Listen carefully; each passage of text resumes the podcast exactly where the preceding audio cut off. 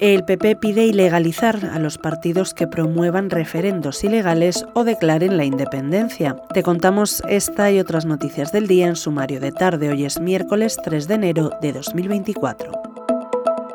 El portavoz del Grupo Popular en el Congreso, Miguel Tellado, ha anunciado este miércoles que la enmienda de totalidad al contexto alternativo que el PP va a presentar a la ley de amnistía contempla la disolución de las organizaciones que promuevan referendos ilegales o declaren la independencia de una parte del territorio nacional.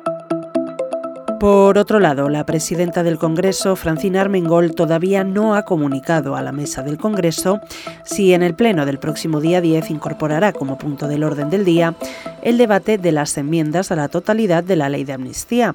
A día de hoy solo ha informado que los temas a tratar serán el techo de gasto y la convalidación del Real Decreto sobre modernización digital de la justicia, que fue aprobado en el Consejo de Ministros el 12 de diciembre de 2023. Las fuentes consultadas por The Objective apuntan que hasta que el Gobierno no dé el visto bueno, la presidenta no lo comunicará y ponen de manifiesto el desconcierto que está provocando este mutismo de Armengol.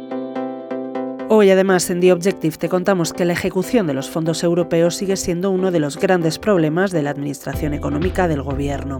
Los últimos datos publicados por la Intervención General de la Administración del Estado indican que hasta el mes de noviembre se realizaron pagos por 8.798 millones de euros en el marco del mecanismo de recuperación y resiliencia, lo que supone apenas el 24,5% de los 35.938 millones comprometidos para todo el año 2023. Por lo tanto, España cierra el año con la peor ejecución de los fondos europeos.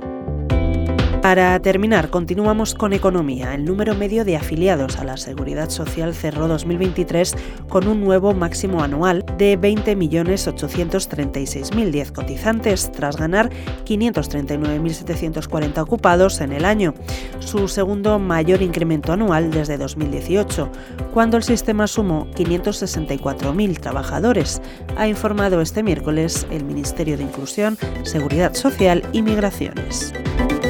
Lo dejamos aquí por hoy. Recuerda que tienes estas y otras muchas noticias en theobjective.com. Volvemos mañana.